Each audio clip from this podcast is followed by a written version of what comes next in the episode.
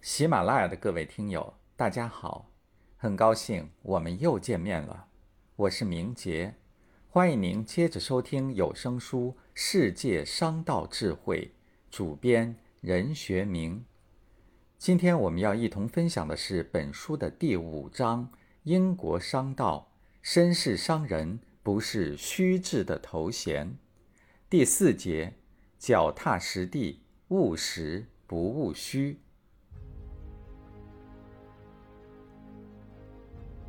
不到桥边，不想桥对面的事情。这句谚语反映出英国人务实重行的群体性格特征。务实重行是成就事业的基石。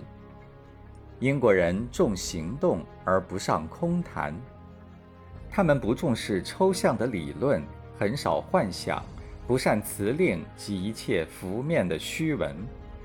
他们在经营事业时，大都脚踏实地，不夸大，不犹豫，不侥幸，并十分注意工作效率。他们对于每一件事业都孜孜不倦，有始有终，总要得到一个结果，绝不半途而废。通信时也总是直截了当地说自己要说的话，见面接洽也不先做寒暄，而是简单扼要。对于数目，则力求准确，视无必实意的空谈为一种浪费。他们喜欢行动，他们最大的愉快是从实行中实现希望。英国人的这种务实而不务虚的精神，在英国的商业界是随处可见的。举个简单的例子，我们到商店购物，倘若需要找回零钱。中国的店员大都会行动迅速，很快把该找的零钱补给顾客。英国人却不这样，即便是半磅的零钱，如果你付给店主一磅的钱，他们并不是迅速地把要找你的钱交给你，而是把要找的零钱一点一点加上去，直到加到一磅为止。如果是担心出错，压根儿是不可能的，但英国人就喜欢这样，被许多人视为迂腐可笑。许多从英国旅游归来的人都惊叹于英国人办事的认真仔细劲儿，甚至为英国人的某些做法感到不可思议。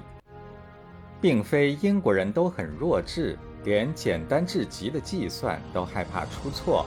而是英国人的文化理念使然，他们不仅做事严谨认真，而且非常遵守传统。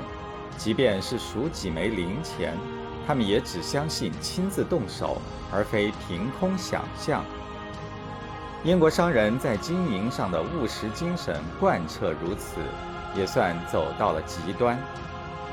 英国商人的这种务实精神，具体到经营和管理上。他们不轻易制定许多的条例，即使出于需要必须有条例，他们也不允许出现任何空泛无用的规则。但是，他们制定的规则之巨细，都正好切中实际，不用套话，不照搬俗例。例如，太古轮船公司经理燕尔吉曾为公司制定了轮船公司十要。其中没有任何口号式的语句，所列的都是经营中应该引起注意的事项。比如，第一条，总办为公司领袖，如不熟识商务，则不能知人善任。凡事为人所愚，错置失当，必有廉而不明。待其悔悟，该公司吃亏不浅矣。又比如。第五条，轮船机器贵乎新式，烧煤少而行驶速。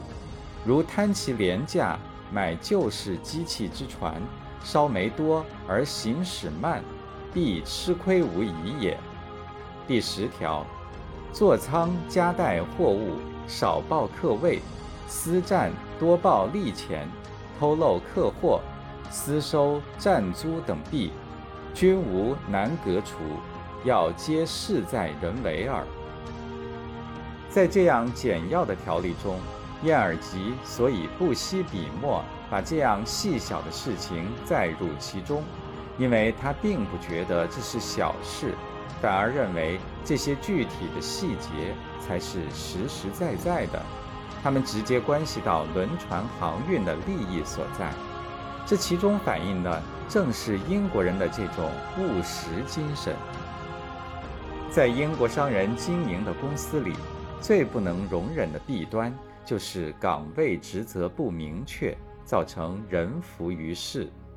大多数的老板会根据公司的需要，严格控制员工数量，保证每一个员工都有具体明确的事务可做。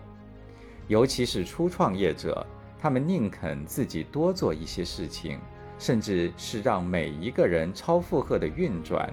也不允许有冗员出现，这根本不是多一个员工、多一份工钱的问题，而是英国老板追求企业的整体运作节律，追求独特的企业风貌使然。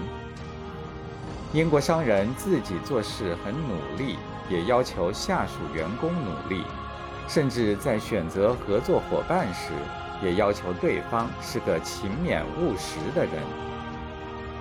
一九四零年，德国的希特勒对英伦三岛发动了大规模空袭，一时间炮声隆隆，火光冲天。伦敦的人民似乎并未受到多大的影响，各个阶层的人仍然按部就班地自行其事。在刺耳的警报声中，工人们依然急匆匆地赶往工厂去做工。百货公司仍然大门敞开，顾客熙来攘往。在马路上，公共汽车、电车、出租汽车仍然川流不息。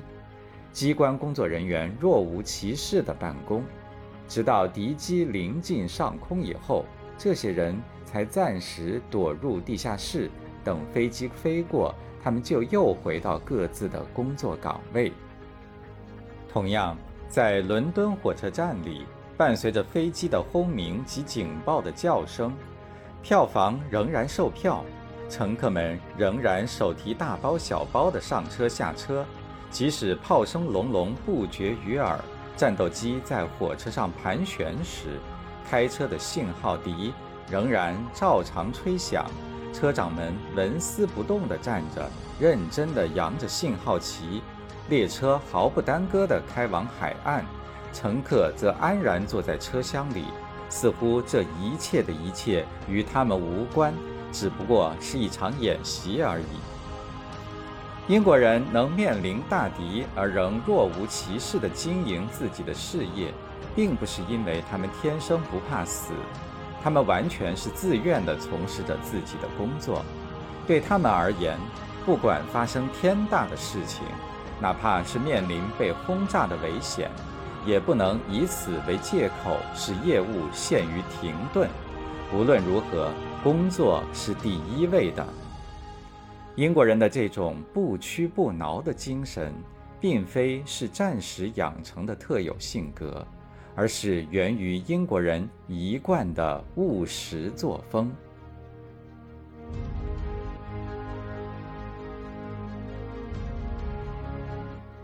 喜马拉雅的各位听友，刚才您收听到的是有声书《世界商道智慧》第五章：英国商道，绅士商人并非虚掷的头衔。主编任学明，播讲明杰。感谢您的陪伴，我们下期再见。